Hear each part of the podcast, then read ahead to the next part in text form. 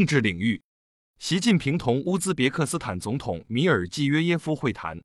习近平会见安提瓜和巴布达总理布朗。中华人民共和国和瑙鲁共和国签署复交联合公报。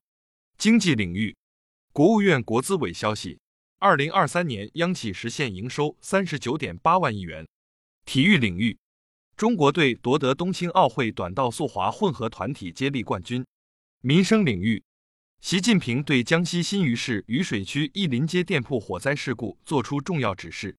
人力资源社会保障部消息，在三十六个城市及地区先行实施的个人养老金制度，目前运行平稳，先行工作取得积极成效。下一步将推进个人养老金制度全面实施。中国人民银行将于二月五日下调存款准备金率零点五个百分点。我国最大海上油气田蓬莱十九杠三油田原油累产超四点五五亿桶。四川完成首次省内绿电交易，全省绿电交易签约电量预计超五十亿千瓦时。二零二三年，甘肃民生支出占财政总支出近八成。近日，父母双亡的河南小伙突发脑梗住院，好友从九百多公里外赶来照顾。网友评论：这样的友谊让人潸然泪下。国际方面。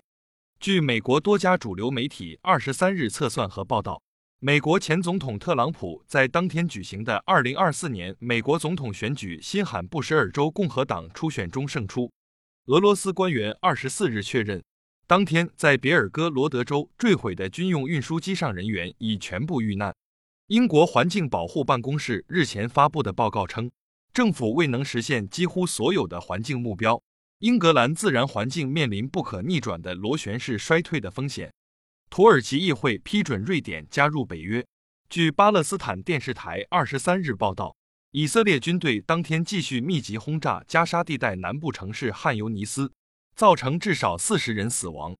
支部学习实政教育就用半月谈基层党建学习系统。更多半月谈基层党建学习系统详情尽在主页橱窗。